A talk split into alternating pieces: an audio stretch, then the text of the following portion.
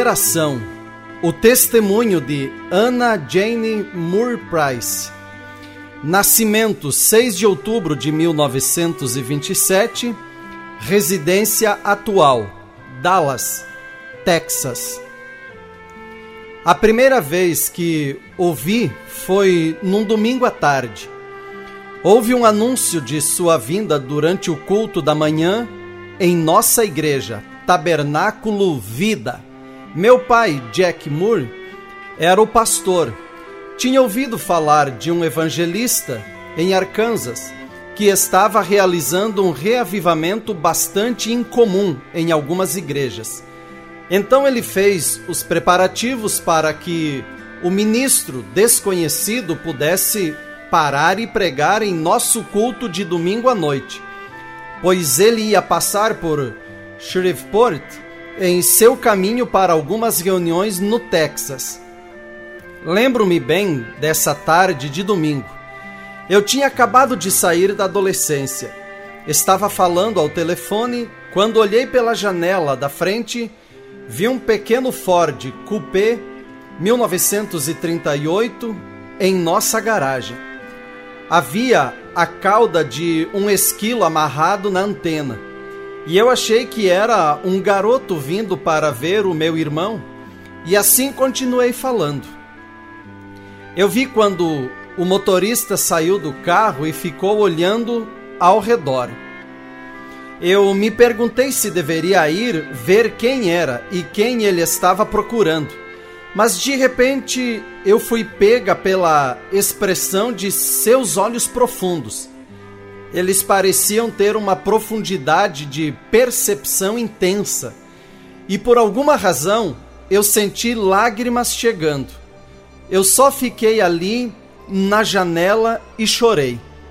Isso foi em 1947. Mas eu nunca esqueci aquele olhar profundo e a sensação de que essa não era uma pessoa comum. Quão verdadeiro os meses e anos seguintes iriam provar isso. Como nossa vida tomou um rumo inesperado. Como igualmente sucedeu com a vida de milhares de outras pessoas. Depois do culto, com a nossa igreja lotada, o nosso novo amigo foi convidado para a casa conosco. Minha mãe colocou as panelas com a boa comida sobre a mesa. E eu havia experimentado, estava um pouco salgada, e lágrimas rolavam, com nossas frontes inclinadas enquanto ele orava. Eu estava totalmente mudada depois daquela primeira reunião com o irmão Brana. Eu ainda estava estudando, indo à faculdade de negócios, então eu não podia viajar muito. Mas uma amiga minha viajava para suas reuniões e me telefonava ou escrevia sobre o que ela estava experimentando. Nós expressávamos como as coisas materiais tinham se tornado sem importância para nós. Mesmo compra de roupas novas não pareciam emocionantes mais. Meu pai era uma pessoa muito generosa e quando ele conheceu William Branagh, eles se tornaram muito próximos um do outro. Ambos tinham natureza e espírito humilde. Nenhum dos dois estava em busca de dinheiro ou reconhecimento. A motivação pura para honrar a Deus e ajudar as pessoas foi demonstrada através da personalidade abnegada de ambos.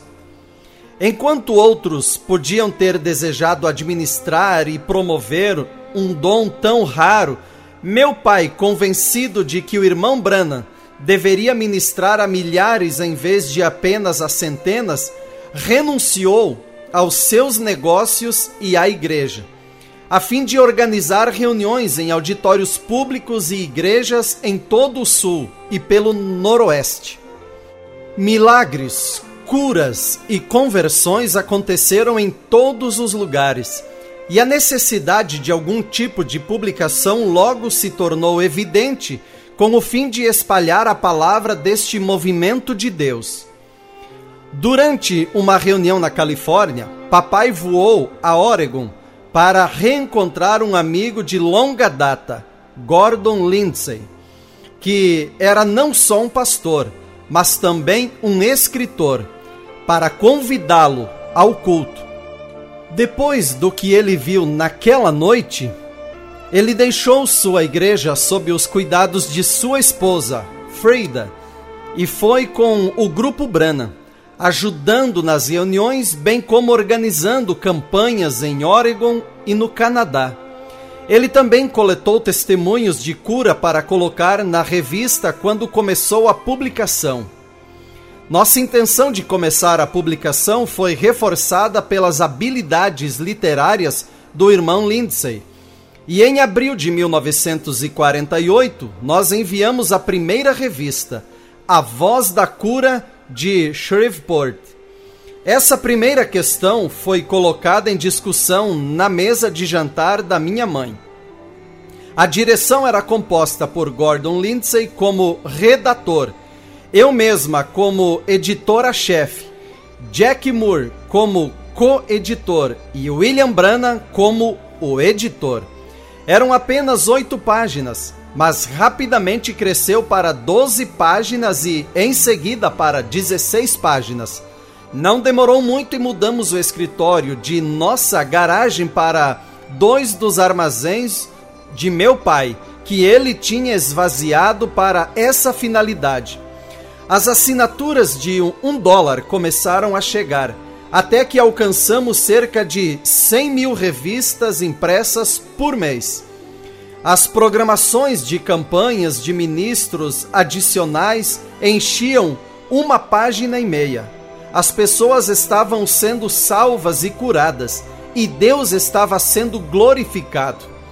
Eu não fui formalmente treinada em jornalismo. Fiz apenas um curso de curta duração, mas de muitas maneiras o trabalho foi fácil, porque tínhamos muito material. As pessoas enviavam seus testemunhos e o irmão Lindsay falava com as pessoas nas reuniões e tirava fotos daquelas que foram curadas. Aí ele remetia, não por fax ou e-mail, é claro, para os seus relatórios. E Freda e eu pegávamos a partir desse ponto. Nosso trabalho era muito gratificante. O ministério em comum do irmão Brana deu início a uma chama de fé que se espalhou por todo o país. Pastores, evangelistas, leigos, homens de negócios deixavam as reuniões com sua fé inspirada, tendo testemunhado as manifestações sobrenaturais, mexendo com as multidões de crentes e não crentes. Pessoas que não tinham pensado muito sobre a fé para a cura agora estavam tendo suas próprias curas e milagres. Mas nunca houve nenhuma outra pessoa com o mesmo tipo de dom do irmão Brana. Foi único, acima de qualquer coisa que se tenha visto. No início da campanha, antes de começarmos a publicação, muitas vezes eu tocava piano durante os cultos, enquanto o irmão Branham ministrava a indivíduos nas filas de oração. Ele queria ouvir, somente crer, sendo tocado suavemente no fundo. Dali do piano, eu estava perto o suficiente para ver as coisas que o público provavelmente não conseguia ver. Como a expressão de surpresa de uma mulher quando ele se referiu ao seu médico pelo nome e citou o que o seu médico lhe havia dito na semana anterior, ou o susto que um homem levou quando ele percebeu que os olhos penetrantes deviam estar vendo sua vida secreta e seu alívio quando o microfone foi coberto pela mão do irmão Brana enquanto ele falava com ele e orava por ele. Eu também vi, de meu assento no piano, alguns rostos muito espantados. Em Dallas, na igreja que o irmão W.V. Grant pastoreava na época, meu pai e eu estávamos na plataforma durante a fila de oração.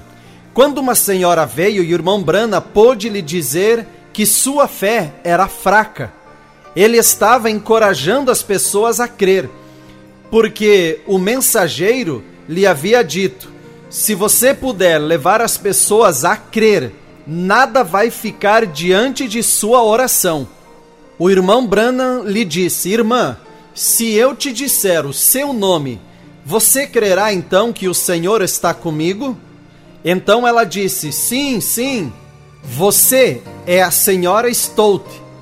Ela negou: Não, não.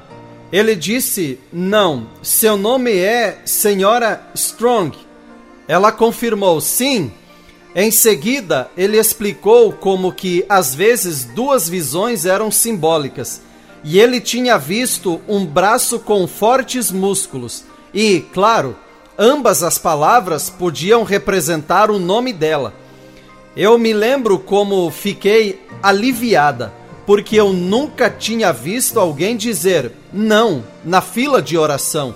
Fiquei tão aliviada e parecia que todo mundo também ficou. Claro que provou a todos os críticos que poderiam estar presentes que ele não estava recebendo informações através de um fone de ouvido do outro lado do edifício onde alguém tivesse seu nome escrito. Isso aconteceu algumas vezes em outros ministérios semelhantes. Por isso, foi tão gentil da parte dele explicar a natureza das visões que ele estava vendo na plataforma. Papai nos contou que, por vezes, no exterior, ele tinha que revelar o nome da rua onde a pessoa morava para ajudá-los a crer. Se fosse em uma língua estrangeira e o irmão Brana não soubesse como pronunciá-lo, ele soletrava as letras. Isso nunca foi errado. Muitas vezes me perguntam qual o milagre mais extraordinário de que eu me lembro, e eu sempre me refiro ao congressista Huspel. Eu pessoalmente nunca tinha ouvido falar do Dr. William Huspel, embora ele fosse bem conhecido como um pastor batista do Sul, vice-presidente da Convenção Batista do Sul e o congressista aleijado da Geórgia. Um acidente na adolescência feriu-lhe a coluna e o confinou a muletas e a uma cadeira de rodas por toda a vida.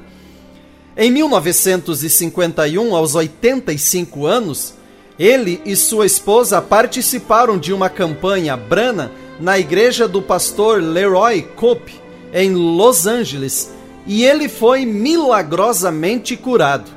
A partir desse momento, o amado casal de idosos viajou pela Europa e Estados Unidos dando testemunho de seu milagre. Mesmo no Congresso, ele se pôs de pé diante de homens, com os quais ele tinha sido capaz apenas de se sentar durante dois mandatos, louvando a Deus por um milagre que ninguém podia negar. Digo isso porque o congressista também desempenhou um papel especial na minha vida Naquele tempo eu tinha 24 anos, tinha sido a editora assistente da revista A Voz da Cura por quatro anos. Eu havia conhecido Don Price, um maravilhoso jovem evangelista, na época do início da revista, e ele me disse que a primeira vez que ele me viu, o Senhor lhe disse: Lá está ela. Mas eu não concordei com aquilo.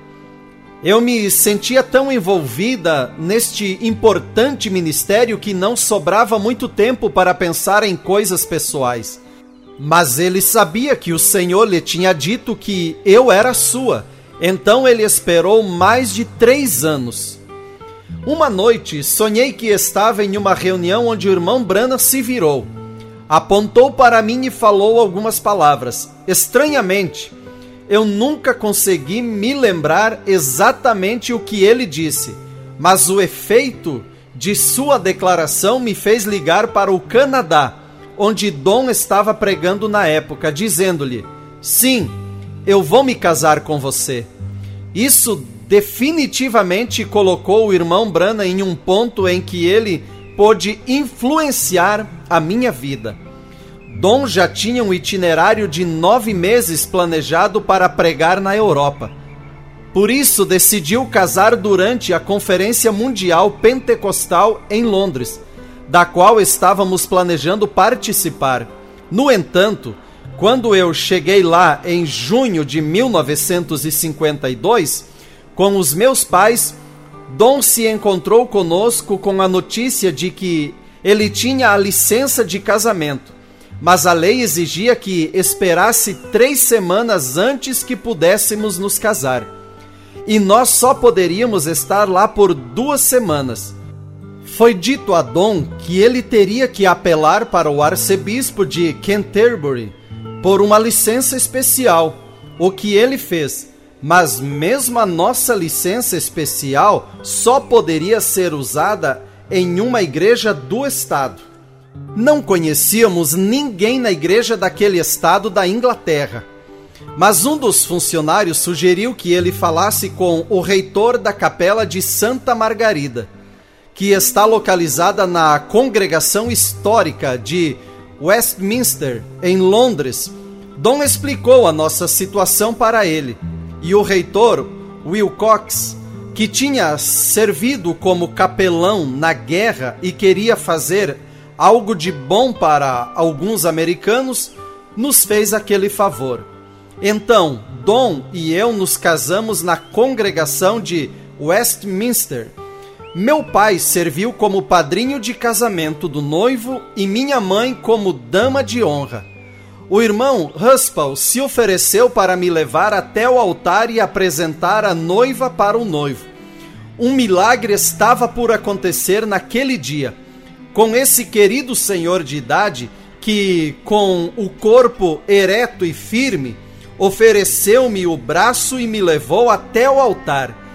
Então ele nos surpreendeu, como também os convidados e espectadores, quando ele se virou e pediu licença para sair e ir até a praça e dar o seu testemunho. Ele passou o resto de seus 89 anos viajando e relatando seu milagre, inspirando fé nas pessoas de Deus e também no ministério de cura extraordinário do irmão Brana. Em 1964, o irmão Brana disse ao meu pai e a mim, em conversa privada, que ele teve uma visão de si mesmo e meu marido ministrando juntos nas alturas acima da terra. Em outubro de 1966, ambos já tinham sido chamados ao lar. A revista A Voz da Cura era editada todos os meses desde abril de 1948. E em 1970, o nome foi alterado para Cristo para as nações. A essa altura, o visível ministério terreno do irmão Brana havia terminado e o irmão Gordon Lindsay sentiu a necessidade de iniciar uma escola bíblica para fornecer treinamento para a tarefa de espalhar a verdade do Evangelho em todo o mundo. Quase 30 mil estudantes participaram do Instituto Cristo para as Nações. Estou verdadeiramente feliz que a minha vida tenha estado envolvida desde o início, em 1948, com este grande trabalho.